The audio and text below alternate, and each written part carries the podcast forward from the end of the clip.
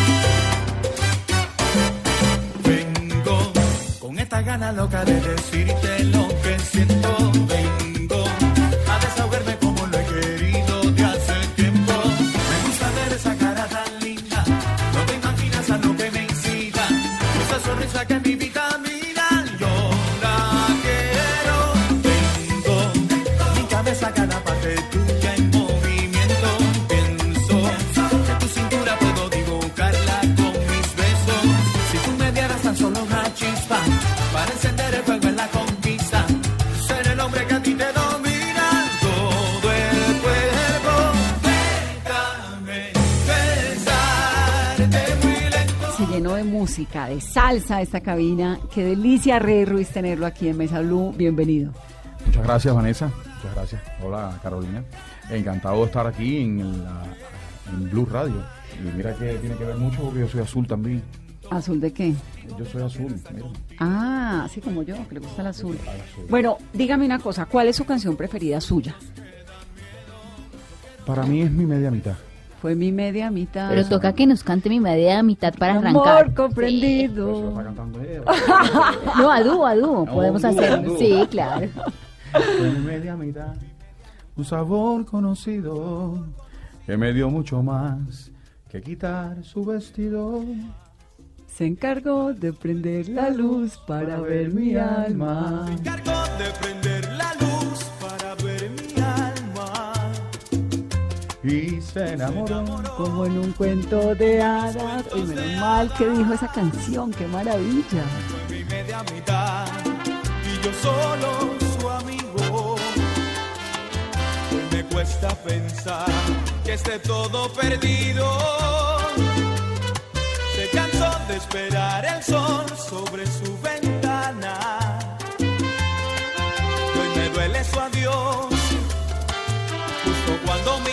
Corazón atraparla. La verdad es que nos hemos bailado a Rey Ruiz tantos años, ¿no? Yo crecí bailándomelo. Sí, todo el mundo que me entrevista me dice, yo crecí bailándote o crecí escuchándote. Seré yo tan viejo ya para eso. No, no, pero está desde hace mucho tiempo en el, en el ambiente, en la música, digamos, aquí en Colombia, pues siempre lo hemos escuchado con un cariño y una fascinación. Y yo, y yo me siento sumamente afortunado porque ustedes me escuchen de esa manera. Usted es colombiano también, ¿no? Ya casi colombiano. ¿Le dieron la nacionalidad en algún No, momento? Nacionalidad no, residencia. La residencia. Todavía. ¿Cuánto tiempo pasa antes de coger la nacionalidad? No. Su- Supongo que son cinco años, ¿no? No sé, pero ya tiene la residencia. Sí. ¿Y hace cuánto? Hace cuatro meses. bueno, le falta un caminito. Ya un poquito, un poquito. No, pero como quiera que sea, me siento de aquí. ¿Y por qué, que- y por qué quería tener residencia colombiana y nacionalidad colombiana Porque así me siento más que ustedes. Yo siempre he dicho en, en Colombia que nunca me he sentido extranjero acá. Claro.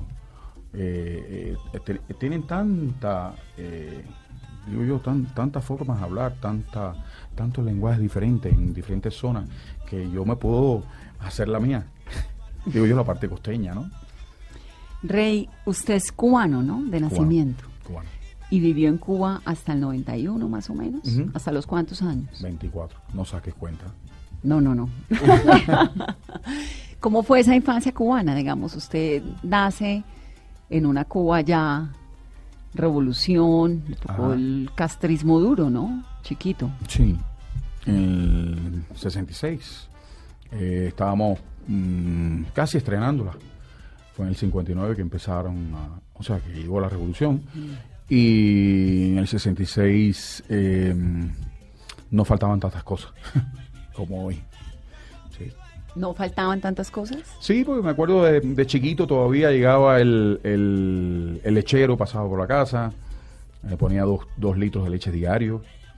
Bueno, Después también estábamos en la plena leche. Guerra Fría y Rusia tenía este apoyo, pues la Unión Soviética, Cuba, eran épocas distintas. Hoy en día, ¿ha vuelto? Sí, estuve en el 2010, en el 2014 y 2015. Ah, bastante. Sí. Tiene familia ya. Tengo una familia gigante. Papá, mamá. No, papá, mamá están conmigo en Miami. Papá, mamá, mis hermanos, algunos de los primos. Gente que pude sacar de Cuba. Pues sacar- Rey Ruiz es nuestro invitado de hoy que puede sacar de Cuba. Eh, está lanzando una canción nueva que se llama Vengo y suena así. Diana. Díselo, Rey. Oh, oh. Vengo con esta gana loca de decirte lo que siento. Vengo a desahogarme como lo he querido de hace tiempo. Me gusta ver esa cara tan linda. No te imaginas a lo que me incita. Y esa sonrisa que mi vitamina. Yo la quiero. Vengo en mi cabeza cada parte tuya en movimiento. Pienso que tu cintura puedo divocarla con mis besos. Si tú me dieras tan solo una chispa para encender el fuego en la conquista y ser el hombre que a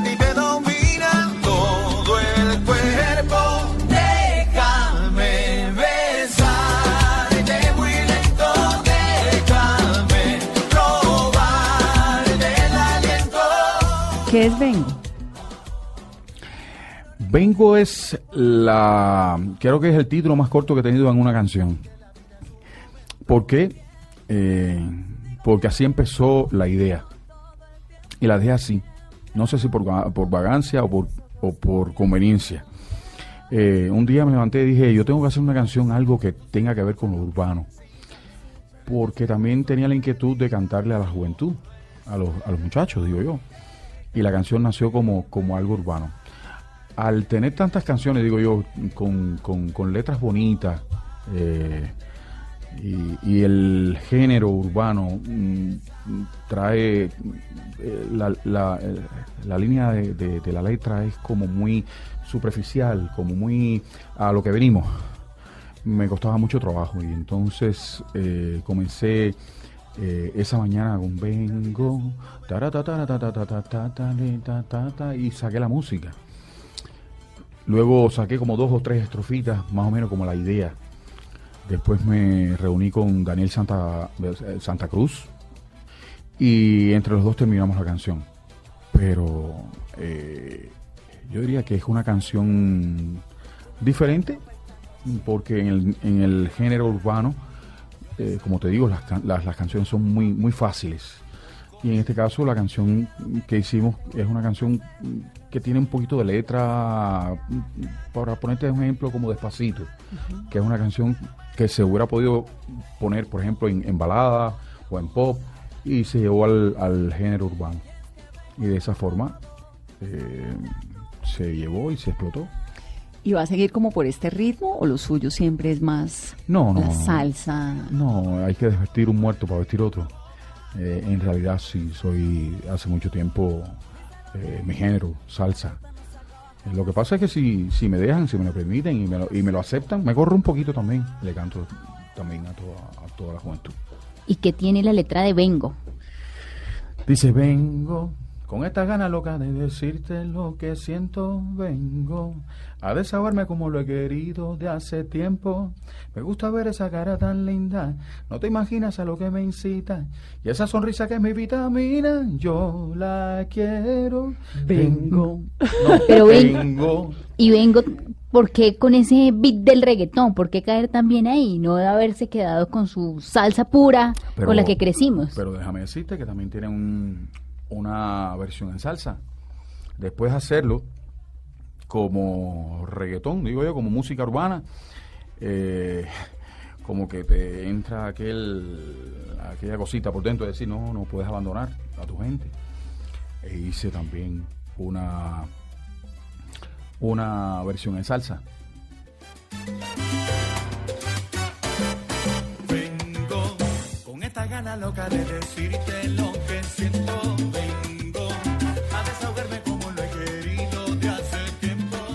Y el video de Vengo, ¿dónde lo grabaron? ¿Con quién lo grabaron? Lo hicimos y en, en ¿Cuál es la historia? Lo hicimos en Miami. Bueno, historia en realidad no tiene. Es un encuentro entre dos cantantes, dos, dos personas que se encuentran en una eh, en un bar y tenemos, eh, empezamos a cantar la canción, la gente se, se contagia, hay algunos que, mm, que están participando, bailan, etcétera, etcétera, etcétera. No hay ningún tipo de, No hay una historia. de, de historia. No. Sus canciones generalmente tienen una historia, ¿no? No me acostumbro, mi media mitad, amiga. Tienen como una historia que arranca, que termina. Eh, ¿Cómo es la historia de la creación de una canción suya? Digamos, lo de Vengo ya no lo contó, pero ¿cómo ha sido siempre? Bueno, dependiendo. Casi siempre cantábamos a la- al desamor, que era el, el punto más eh, recto para llegar a la gente que, que en realidad eh, se identificaba con nuestras letras. Pero muy jovencito, Rey. Es que usted, se me está contando que salió de Cuba a los 24 años, Ujú. ¿cierto? Sí. Usted, eso fue en el Ya está- 91, ya en el sacando cuenta 92. no, es que en el 92 se ganó el Billboard, en el 92 se ganó el cantante del año, Ajá. o sea, a los 25 años ya era Rey Ruiz, Sí. ¿no? Sí. Muy joven. Sí, eh, en realidad llegué joven. Ya cantaba en Cuba, yo canto desde los tres años, pero eh, profesionalmente, grabado, eh, empecé a los 25, 26 ¿Primer años. álbum? Primer álbum. Y el primer álbum fue un éxito de entrada. Eh, tuve eh, mucha suerte, tuve mucha fortuna en eso.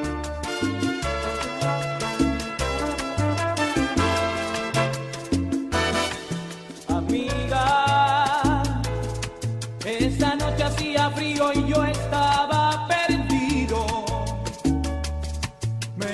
Sentía triste y decidí buscar amigos,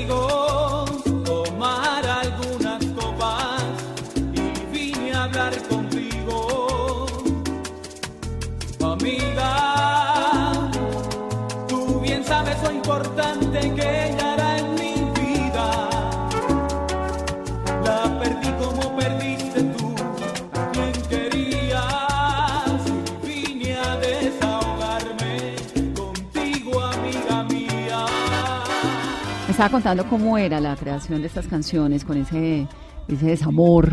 Y, y- y Ajá. la pregunta iba como, ¿por qué el desamor tan peladito? Siendo tan joven, ¿de dónde? ¿Qué lo inspira para cantarle al Pero desamor? es- a- esas canciones no son mías, esas canciones son de, de compositores. Claro. gente que se dedica a eso, gente que hace la composición de oficio. Yo soy, digo yo, compositor de musa. Cuando llega la musa pongo algo en el papel. Aunque todo el tiempo creamos, ¿no? Porque cada vez que eh, pasa la, la canción y pasa del montuno hacia adelante, donde se empiezan los coros, tienes que inventar, la, la mayoría de los sonidos que vienen, lo tienes que inventar, o sea, que tienes que componer dentro de la canción. Pero en, en realidad la canción no es tuya, la canción es de algún compositor. ¿Y se siente cómodo? ¿Siempre se ha sentido cómodo cantando canciones de desamor. Hay algunas que se convierten en algo que la gente se divierte, aún sienta la canción, porque en la cadencia, en la en el ritmo, en el que la gente la baila, se confunde todo entre lo, lo vivido quizás de, de malo y lo que estás bailando que es bueno. Me estaba contando que canta desde los tres años, ¿no? Desde que tengo uso de razón. ¿Por qué? ¿Cómo era su familia? ¿Cómo fue su infancia en Cuba? Bueno, Cuba es muy musical, Sí. siempre. Sí, ha sido siempre musical. Bueno, lo hice instintivamente. Ninguno, nadie de mi familia, mira qué, qué gigante mi familia. Tengo 27 tíos. Bueno, tenía. Muchos que han muerto ya. Pero 27 tíos, te puedes imaginar, te- pueden ser más de 500. No, pues son dos orquestas. Sí. Dos, no. o tres. 20 orquestas puedo tener. Eh, en realidad, eh, eso fue, ese fue mi inicio. Mis padres me dieron la, el apoyo. Pero la 100%. familia era, ¿había músicos? No. Nadie. No, era solo ¿Qué hacían? solo ¿Qué yo. hacía papá y mamá? Mi mamá cantaba, pero cantaba, y es, y es afinadita, mi papá también, pero ninguno se dedicó a la música. Por aquello, digo yo, en, en- en la, en la parte de, la, de, la- de las féminas, que, que, bueno, eran tías mías, que cantaban también, eran afinadas, que mi abuelo no quería, porque era un, era un tipo de, de, digo yo, de trabajo o de profesión medio mm, ligera en, el- en aquel, en aquel momento, eh, se decía así. Y, y nunca dejaron que mis tías eh, cantaran, pero cantaban y ganaron y todo, premios, sí? premios, sí, Pero ninguno profesional. ninguno profesional. Y entonces usted comienza a los tres años, eh, estudia en el Conservatorio de La Habana, ¿no? Después. Estudié en el. Conservatorio de La Habana. Pero tenía, estaba en televisión, en la televisión cubana, cantando para niños. Sí, ¿Qué era lo que hacía? Cantaba canciones infantiles. ¿Y cuál fue esa primera canción que cantó en televisión? Carolina le va a poner a cantar una- la canción infantil cubana. No, no, no, me, estoy, me estoy riendo porque una de las canciones que me veo infantiles, así entre comillas, que decía, con un lindo tanque anoche soñé y muy vigilante mi cuba, mi cuba cuide. Ahora estoy despierto y ya no está él. Pero cuando crezca, tanquista seré. Es una canción infantil. Esa era la ronda cubana de moda en su momento. Pero no, la primera canción que canté la- me la enseñó mi papá. Era una canción mexicana que se llamaba Rioncillo Pecho Amarillo.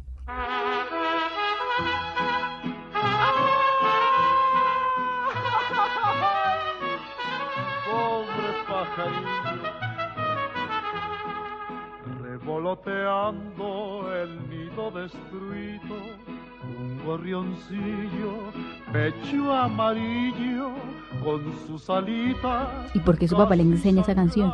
Bueno, mi papá era el que me enseñaba las canciones. Me decía, me, me- me cargaba, me enseñaba la canción y, y, y después que me la enseñaba le decía, me decía, ve y cántasela a tu mamá. Y entonces yo iba y se la cantaba a mi mamá. Ah, pero al papá le gustaba el niño cantante. Sí, El primer maestro. el primer maestro. ¿Y, y hermanos en la familia cuántos? Tengo dos, ¿Y ellos una hembra y un varón. y en algún lado artísticos o tampoco? Tampoco. Nada. Mi hermano como que quiso algún día hacer algo, pero no, no, no pudo. Rey, entonces usted arranca cantando en la televisión cubana y en qué momento de su vida dice, bueno, me voy a dedicar a la música. Mm, ¿Qué tan fácil era eh, para un niño estar en la televisión cubana? Eh, mis, mis padres tuvieron al- algún tipo de acercamiento con el, con el director del programa, se llamaba así Escenario Escolar, y me llevaron a su casa, me oyeron cantar y, dijeron, vamos a hacerle. Eh, incluso yo tengo por acá, ah, tienes mi teléfono, déjame, déjame enseñarte. Tengo algunas de las canciones que yo cantaba cuando chiquito. Pues siempre que conservar siempre la historia, ¿no? ¿Y por qué las tiene en el celular? Qué chistoso. Oye, pero ¿y ¿qué querías que trajera en cassette?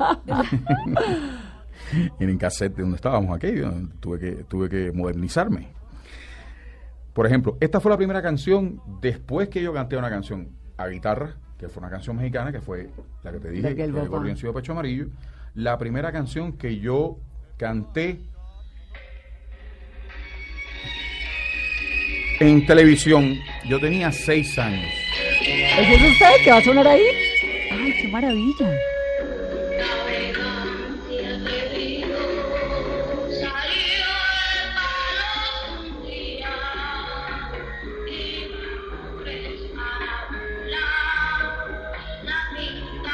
Yo quiero ver a ese niño. No, ese niño, ese niño no tiene foto. Ese niño no tiene foto, solamente le doy. Pero, por ejemplo,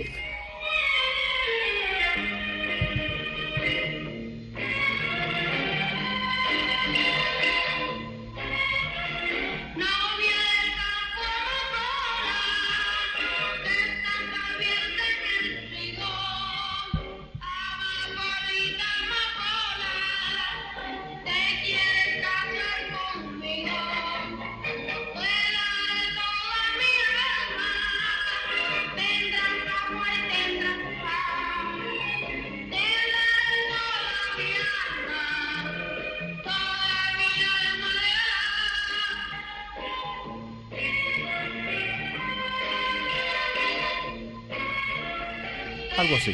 Cantaba así. Pero, pero De divina chiquitico. la voz, desde chiquitico. Eh, claro, que después fue cambiando. Mm, Cuando viene ya el- la, la etapa de la pubertad, que, que empiezas a cambiar de todo, mm, bajó. O sea, usted siempre fue cantante. Yo creo que sí. Sí, claro, es una cosa que lleva en el alma. Bueno, pues hay una canción que nos están pidiendo los oyentes y es esta. No me acostumbro de Rey Ruiz.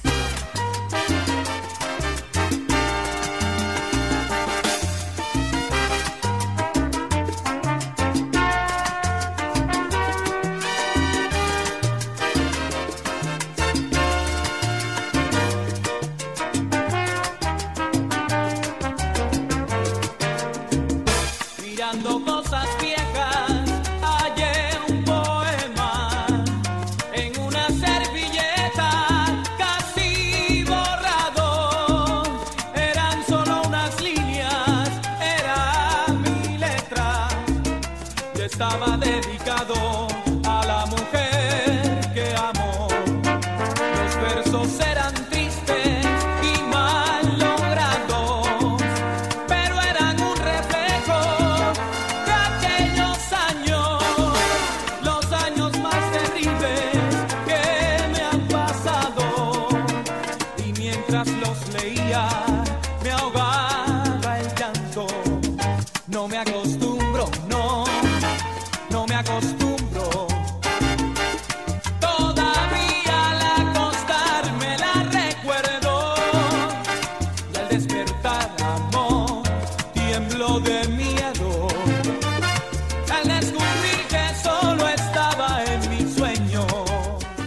historia de No me acostumbro. Imagínate tú, no me acostumbro, fue la, primer- la primera canción que canté en estudio y la primera canción que salió al aire, en radio, en todos lados, ¿no? A esa, a esa can- canción le tengo muchísimo cariño porque me abrió puertas ni se sabe dónde, eh, en lugares muy inimaginables. Eh, fue el principio de mi carrera, yo como, como solista, como, como disco, como discografía. Y, y han pasado ya como 27 años aproximadamente. de- Y todavía suena, todavía la cantamos, todavía nos gusta, todavía es un himno, ¿no? Ese fue cuando le decía ahora al comienzo que usted llegó con toda, ¿no? Sí, diría yo, eh, fue el comienzo de una etapa muy bonita.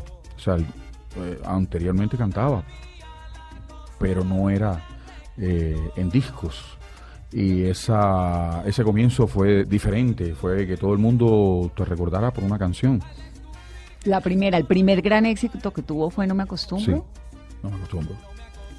Y obviamente terminó convirtiéndose en un pasaporte para, Sí, ¿no? Aquí a Colombia llegó de una, En Colombia fue al revés. En Colombia yo creo que el primer disco no fue eh, todavía el, el que en realidad me abrió puertas. El segundo fue el que me abrió. Y arriba de eso le abre puertas al primero. O sea, que fue, sí, el segundo fue cuál? Mi media mitad. Ah, claro. Mi media mitad le abrió puertas a- a- al primer disco, que, que es un disco, solamente así se decía, Rey Ruiz. Y, y la canción No Me Acostumbro, mm, canciones como Amiga, que fueron eh, estandartes de, del disco. Amiga, na, na, na, siento frío, ¿no? ¿No hay como frío ahí? No, te equivocaste con Luis Enrique. Te equivocaste con Luis Enrique.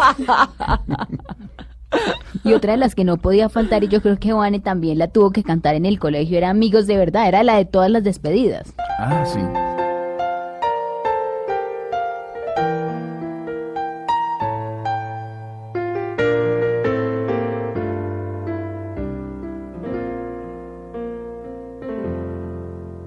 Los que siempre están contigo cuando todo se ha perdido, los que siempre dan la mano, pues nos aman como hermanos, los que sueñan nuestros sueños, sean grandes o pequeños, los que siempre están dispuestos a olvidar.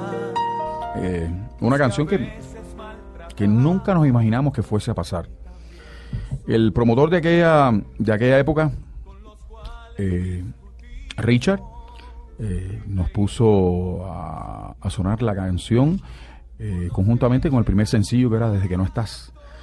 Y como teníamos que, que hacer bulla, y dijo, y esta no va mal si la ponemos en, en o sea, en, eh, en radios de, de, de balada, de música suave, y puso Amigos de Verdad. Y aquello se convirtió en una, una canción emblema para, para el Día de la Amistad, el amor y la amistad, para el día de dedicárselo a algún amigo. Eh, fue, fue, fue increíble. Yo nunca me imaginé que esa canción fuese a... Y sencillamente la hicimos en, en- en un cuarto, sin ningún tipo de condiciones, solamente el, el, el- el pianista y yo no teníamos nada en las paredes. Tú sabes que, que siempre tienen colchones, algo que, que, que como el, la voz puede rebotar o, o el piano puede rebotar, se puede escuchar mal. No, al contrario, no pasó nada. Y sin embargo, se escucha como si hubiera estado cantado en un estudio. Y se sigue escuchando 20 años después. Sí, qué bueno. Menos mal. Vamos a hacer una pausa en esta conversación con Rey Ruiz. Está lanzando esto que se llama Ven.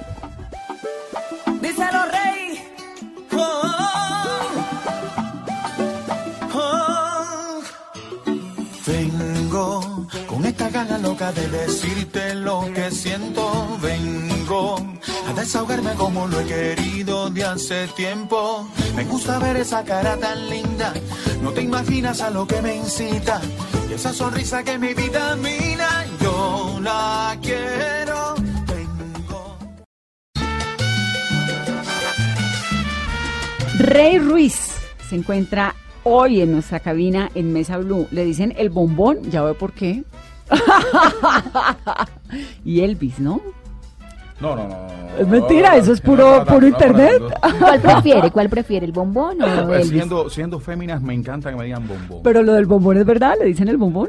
Eh, sí, eso, eso- por supuesto que no me lo puse yo, ¿no? No, pues por Me lo puso- supuesto. me lo puso, me lo puso una, una muchacha que, que era jockey de una, de una, de una Emisora. radio, una emisora de radio, y que parece que en, el primer- en la primera portada del disco parece que le gustaba. Dijo, "Este Parece señor es un ese bombón". y un bombón, y, y empezó como piropo, ah, piropo y se convirtió en un sobrenombre. Y ahí se quedó el bombón. ¿Y Elvis? Elvis fue una americana que trabajaba en el nuevo en el nuevo, no, el no, nuevo en el nuevo Herald en- que es Miami igual y, y como yo tenía un look en aquel momento que era no parecía salsero, era, eh, parecía rockero, no sé, el pelo, algo pasa, pasaba, que ella sintió como que, y puso como un Elvis de la salsa, como un Elvis, no quiere decir Elvis. Entonces la- lo confundieron y se popularizó así de esa forma. ¿Y le gustan los apodos? Sí. Dependiendo de cómo sea, porque eh, hay cosas que te comprometen. O sea, eso del bombón de la salsa, mm, eh, en cualquier momento soy ya el, el- el- el batido de la salsa. No, lo de Sí, Elvis de la eso salsa como, es una responsabilidad. hay- sí, sí, hay que, hay ¿No? que, por eso hay que, mantener hay el nivel. Hay que mantenerse. Sí. Pero bueno, lo ha mantenido, por, por suerte. Bueno, ya, Bueno. para, para, para los ojos, eh, por lo menos verse bien para los ojos que lo juegan. Si te preguntan si andamos juntos, que soy amigo y punto.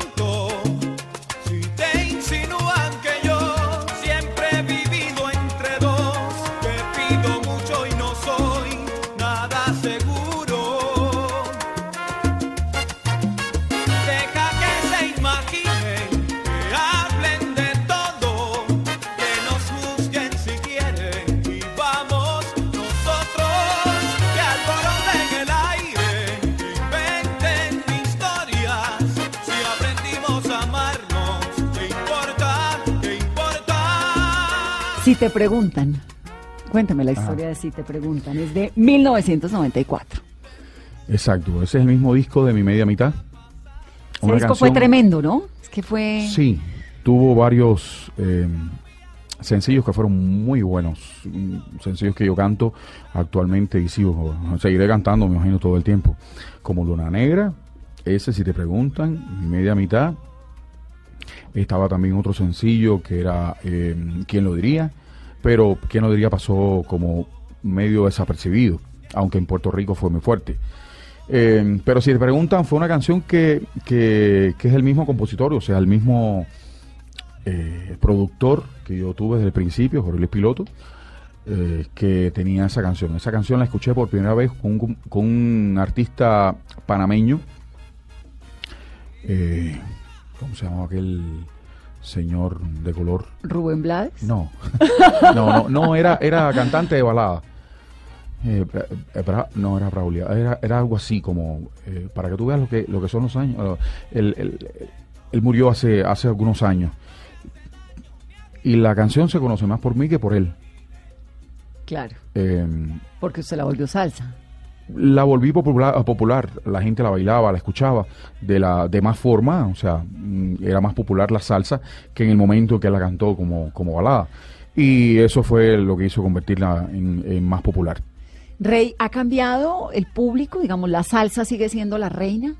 ¿O qué pasa con, Yo la, me siento con muy los bien. públicos? Yo me siento muy bien cada vez que yo estoy en, en- frente al público.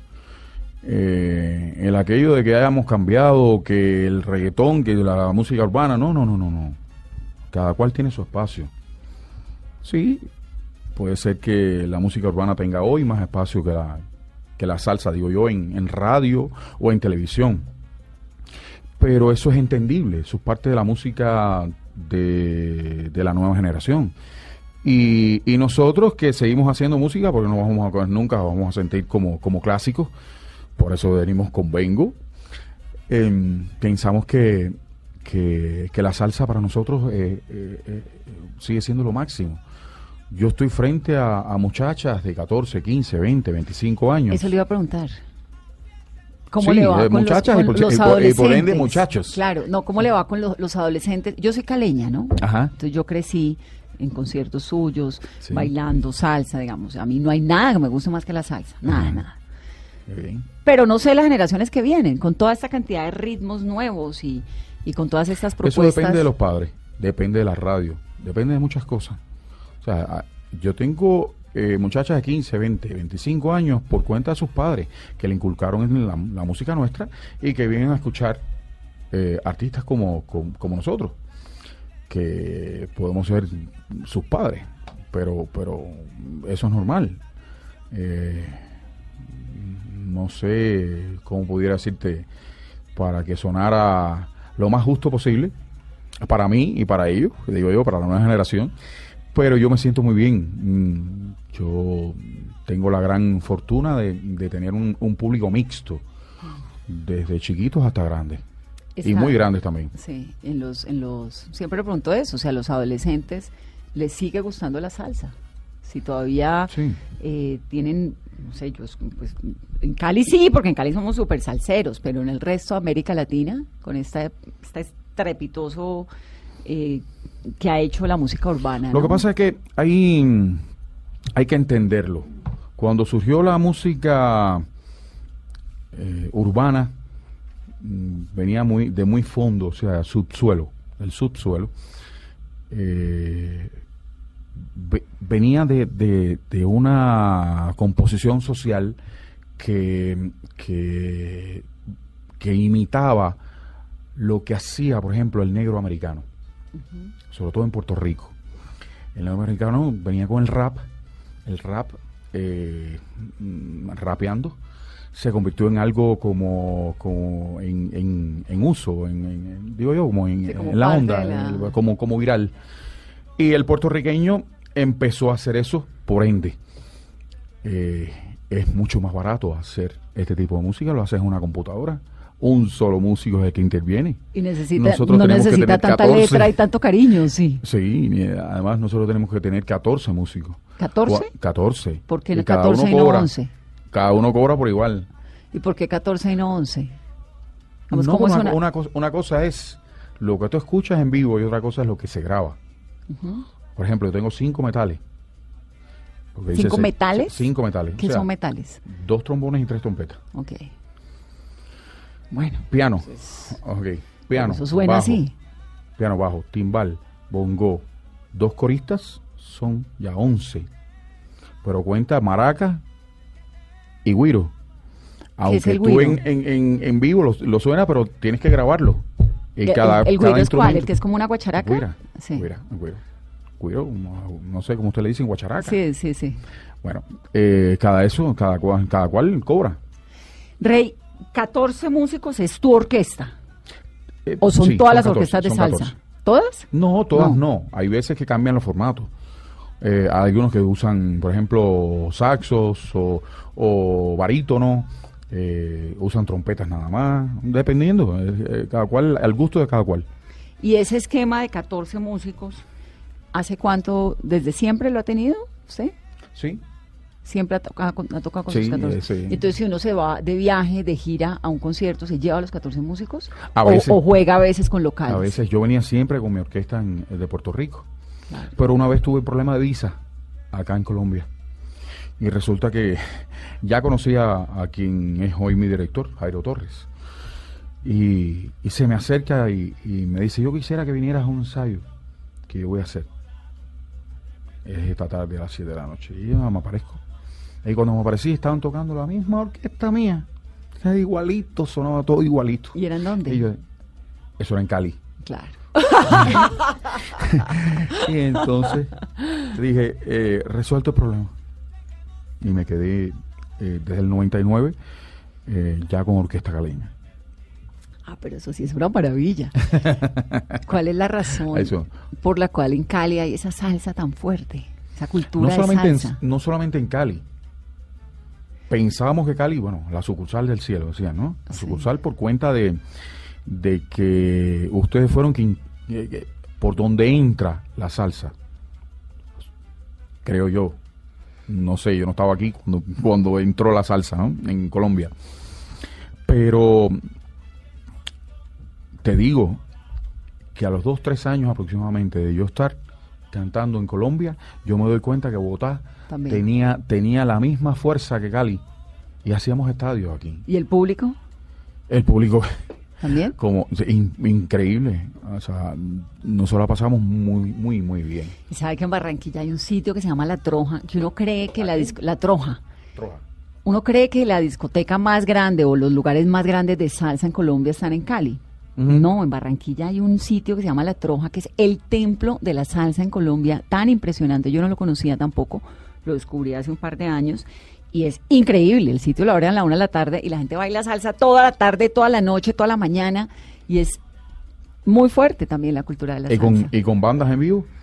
Sí, con bandas en vivo, no siempre, pero sí, sí. O sea, La diferencia, la diferencia eh, está en eh, no es en escucharlo a través de los speakers, es verlos tocar. Sí, Esa claro. es la diferencia. No, y, y en Cali, digamos, uno creció viendo al Gran Combo de Puerto Rico, viéndolo a usted, viendo a Oscar de León, ¿no? Digamos, la Feria de Cali era como Lo máximo. sí, lo máximo. Sí, no, no sé qué podía ser mejor. En cada caseta había un Sigue siendo. sí, eh, en un artista diferente. Eso daba deseos de, de coger para allá. ¿Qué grupo de salsa le gusta? Me gusta mucho, me gusta el mismo Gran Combo. Oscar, para mí es uno. Si no hubiera sido por Oscar, yo no hubiera esta- estado haciendo esto. ¿Haciendo qué? Haciendo esto, que ¿Salsa? estoy haciendo salsa. ¿Verdad? qué? ¿Por qué? Porque en el 83, bueno, pues, pues, yo, estaba en, yo estaba en Cuba todavía. Él fue a Cuba y, y cantó. eh, eh, hizo como tres o cuatro conciertos en diferentes lugares. Y por supuesto lo sacaron en, en- en televisión. Y lo que él irradiaba, yo nunca lo vi en vivo. En vivo te digo, en frente a frente. Pero lo que él irradiaba a través de la televisión, yo dije, eh, yo quiero hacer lo que está haciendo el tipo ese yo quiero hacer lo que está haciendo ese hombre. Me gusta lo que hace, en la forma en que se mueve, en la forma en que eh, proyecta, en la forma que canta lo que hace.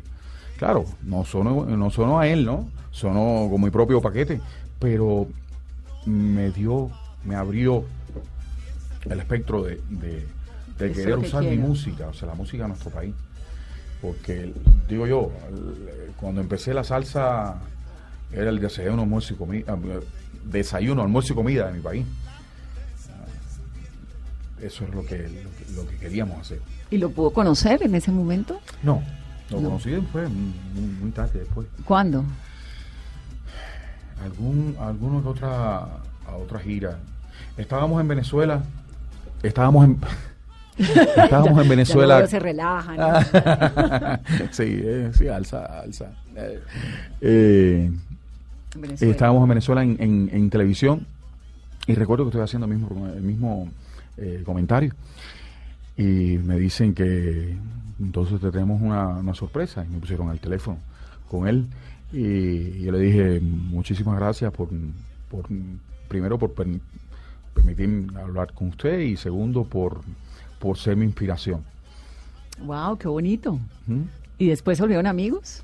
Sí, nos Claro, encontramos en ya. todos lados, incluso aquí en Colombia. Claro, además ya usted es Una- del nivel de Oscar de la León. Última es vez, la son- última vez en, en, en Medellín estuvimos presentes y, y él le falló la orquesta. Eh, ¿Y le prestó la suya? No, no, él, él, él realizó, o sea, con una orquesta colombiana. Eh, y resulta que al final del, del show, eh, nosotros vivimos en la misma ciudad, en Miami. Y entro yo al avión. No, al avión no, estábamos todavía en la manga del avión. Y no me doy cuenta que él viene atrás de mí. Y me hace así, me toca, me dice, déjame hacerte una pregunta. ¿Cómo te va a ti con los músicos colombianos? Y le dije, inigualable. Y dice, muy bien. Eh, claro, desarmar un muerto para, o sea, desvestir un muerto para vestir otro es difícil. Y yo sé que, que, que acostumbrarse es volver otra vez a construir el, el, digo yo, el edificio que has construido durante tanto tiempo. Él sigue trabajando con su orquesta y busca la manera de sacarlos de Venezuela, aunque tiene una orquesta también en, en- en Miami. Pero él sintió como muy buen respaldo esa vez que tuvimos en Medellín de músicos colombianos. ¿Y cuál es su canción favorita de Oscar de León? Eh, una canción que yo eh, hice un, un dúo con él. Ah, Digo yo, en un, en un ensayo. A- a- otra canción que él me invitó a cantar en un disco de él, pero eh, tengo que tengo que oírla para, para cantársela, ¿no? Porque no me la sé. Eh, Aquí se la que- pongo, óigala.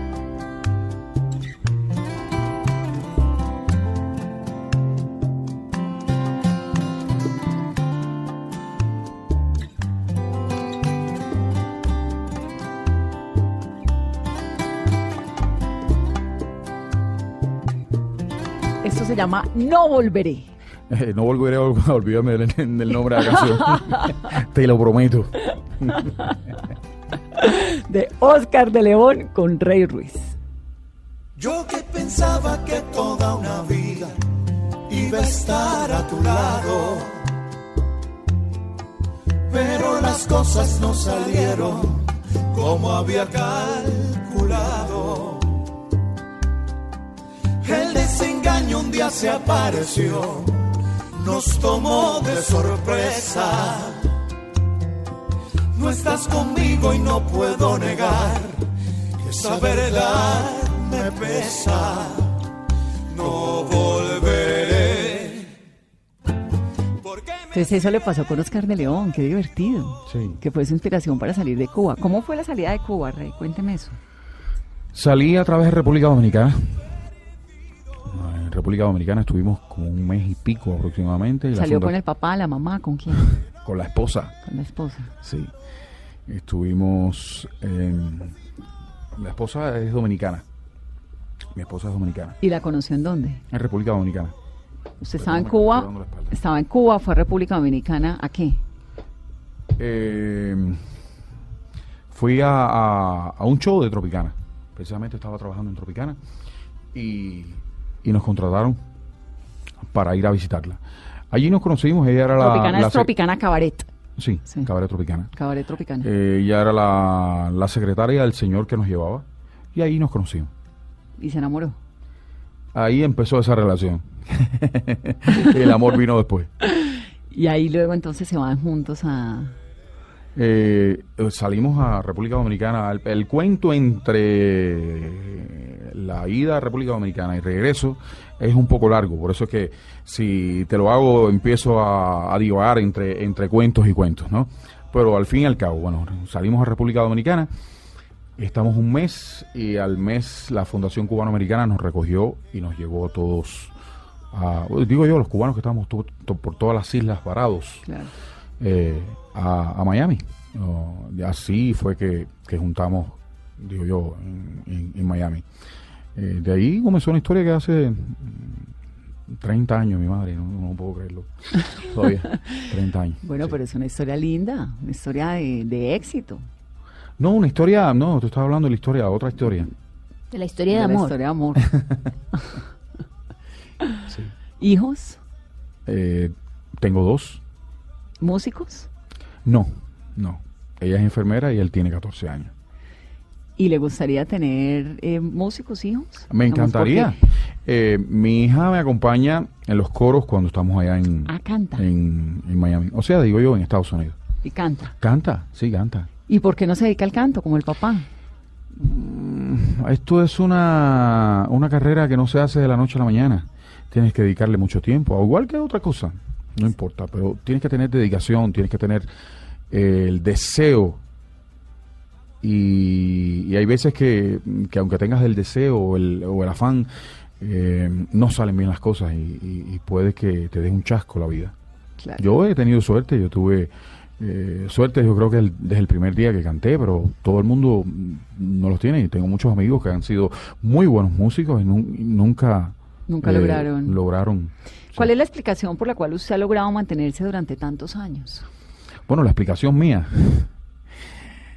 Mm, Yo digo la, la perseverancia, el deseo de hacer música, el deseo de estar frente por frente al, al público, de cuidarme frente al público, de hacer las cosas bien, de sentir lo que yo hago y que sientan lo que yo hago. En una entrevista que tuvimos aquí con Wilfrido, ¿no? ¿Era? Wilfrido Vargas, que nos estaba contando de la Fania, de cómo era esta época de la Fania, toda revoltosa. Y me acuerdo perfecto que le preguntamos que, que cómo era la vida en la, en la tarima y decía que era un desastre, que esto era eh, pues demasiada adrenalina, demasiado trago, demasiado todo. Sí, pero eso eran eh, tiempos En diferentes. tiempos de la Fania, ¿cómo ha manejado usted la vida de la tarima, de la salsa? de- Fíjate si eran eh, diferentes. Llegó un momento en que a mí, a mí me gustaba mucho Andy, Andy Montañez en, en Puerto Rico. Y yo tenía una joda esa que nunca se acababa. Pero yo siempre lo veía con un traguito de, de brandy en la mano. Y yo le pregunto qué cosa era lo que tomaba. Me dice, no, yo tomo brandy. Y yo dije, uy, voy a, voy a ver eso. Y cojo una caneca, una caneca, y yo no sé, me- yo- yo- yo- era como, como algún souvenir, como, como los que traen como con, por eh, cuero por fuera, una botita pequeña. La lleno de brandy y me la llevo todos los días al, al- a la Co- presentación. Como Andy Montañez. Como Andy Montañez. y me hacen así, me paran los músicos y me dijeron, no, No. porque te vas a volver adicto al trago. Y la diferencia, Sus músicos. mis músicos, me dijeron, no, a partir de eso empiezas a tomar agua. Y ellos fueron los que me pararon. No puede ser. Yo estaba, Listo. no estaba alcoholizado, no, yo no tenía, nunca he tenido ningún tipo de vicio. No, no, no, pero digo, estaba listo para tomarse su Exacto, brandy, sí. Para to- tomarme siempre mi brandy. Claro, era época era épocas distintas, digamos, lo de la Fania fue mucho más Sí, rumbero, mucho más alborotado. Sí, claro. eh, yo pienso que la- las generaciones han cambiado cantidad. Imagino en los 80. Yo tengo una- un amigo tenía un club en Miami y decía, bueno, eh, el, el club nunca pasó nada. Para aquí habían 400 personas y 800 armas. Yo decía a mi madre cómo, cómo era posible. Y dice, no, no, no, esto era así. Eh, en los 80 era diferente, 70, 75, 80. Eh, eso era parte de, de- de algo normal eh, que se que se hacía dentro de la, de la sociedad. Hoy, bueno, en la- yo creo que la parte más sana que hubo de la música, mm, por lo menos de salsa, creo que nos tocó a nosotros. A usted. Usted ha sido juicioso siempre. Sí, muy juicioso. ¿Y cómo se cuida? ¿Cómo se cuida la voz? Lo primero que tienes que hacer es parar de hablar. Y llevo como tres días hablando. Bueno, no, pero como no vamos a cantar y vamos a seguir dando eh, este, este- no, no, dando, dan entrevistas, eh, el abrigo es muy, muy importante. O sea, la comunicación es muy importante. Eso, no hablar, dormir. cuando dicen hablar es en serio, digamos, ahí usted antes de un concierto se queda en silencio. No, cuando no puedo, no. Por ejemplo, ayer tuvimos el, el- concierto. el concierto, eh, y estuve desde las 5 de la mañana. Me paré, hice dos programas, canté en el primero, que era a las 10 de la mañana, y decía, y el primer, el primer consejo que le doy a la niña, le digo, no se canta de, de- de mañana. Eso es lo primero que te, de- te voy a dar de consejo, no se canta en la mañana. Acababa de levantar, no se, le- no se canta. ¿Por qué? Porque afecta la voz. Afecta totalmente. Ah, ¿Tú has oído cómo suenas tú en la mañana? No, pues por la mañana, al mediodía, por la noche. No, no creo, no creo, no creo. No. Aumenta la tesitura, Yo la lo que pasa es que soy una cuanto descarada, ya como no me importa que no sepa cantar, pues de malas, porque me, me- me fascina cantar, pero pues actor Pero la voz, terrible. la voz cuando estás acabado de levantar es, es gruesa, es muy profunda, es completamente diferente a cuando empieza. Se golpea la voz. En Claro, claro. Ah, entonces usted cuando tiene un concierto guarda silencio en lo posible, se cuida. Sí, trato de, de- de no hablar. Y digamos la altura, el hecho de una ciudad como Bogotá frente a una como Cali, ¿eso en afecta en sentido, algo? En ese sentido, sí, en ese sentido, eh, lo que afecta más bien es el, la respiración, el que estás en, en la tercera canción y parece que se te va a salir el, el estómago por la boca. Eh, es difícil, pero empiezas a manejarlo y poquito a poco vas, vas controlando. Y llegas a, a la séptima, estás como, como nuevo. ¿Quién le enseñó a cantar a usted? Yo lo hago instintivamente. Yo, lo, yo, lo- yo, yo nací cantando. A mí nadie me enseñó a cantar. Nadie le enseñó, mire, hay unas técnicas, hay unas, No. cla- hay unas, ¿no? Mm. No. Wow. Después de tantos años, tantas giras, tantos conciertos, tanto público, ¿cómo no perder esa chispa de subirse en escenario como si fuera la primera vez? ¿Cuántas entrevistas tú has dado? No muchas. ¿Y por qué no has perdido la misma chispa? Porque te gusta lo que estás haciendo, ¿no? Es lo mismo nos pasa a nosotros. ¿Cuántas veces no es ahora que he cantado yo no me acostumbro? Creo que más de 10.000 veces. Y siempre que la canto me siento igual, la misma forma, el mismo tono que va, va disminuyendo a medida de los años. Eh, pero el deseo, el, el, el- el ahínco, eh, la perseverancia, el amor por lo que tú tienes eh, en, en cuanto a, a lo que tú haces, es lo que te dice, te guía a, a seguir haciéndolo de la misma forma. Con la misma pasión, las mismas ganas, la misma sorpresa. Pues Rey, estamos fascinados con esta canción nueva, que dicha tenerlo en esta cabina, que dicha Encantado. recordarlo, esto es como se le remueve a uno el corazón. Y déjeme decirle, si, si, si me lo permiten, porque eh, me siento eh, sumamente bien entre dos damas que se oyen tan bonito a través de un micrófono. No, no, no, no. En vivo. En vivo. Eh, tienen una voz espectacular. No, hombre. Son muy, lin- son muy lindas, No, pero hombre, una lo voz que e- pasa es que somos descaradas y No digas eso, cantamos no y todo eso. eso, pero pero, pero sí, tienen una voz muy bonita. bueno, pues Rey Ruiz, que tiene su tema nuevo, Vengo, pero también tiene viejos que nos gustan un montón, mi media mitad, no me acostumbro, si te preguntan, creo en el amor, amiga, amigos de verdad, es toda una historia, un recorrido por la salsa, qué delicia tenerlo en esa cabina, Rey. Igualmente. Bienvenido siempre. Para mí, un honor. Que sigan bailando, oyendo y soñando con la salsa. Esto es Mesa Blue, feliz noche. Esta gana loca de decirte lo que siento.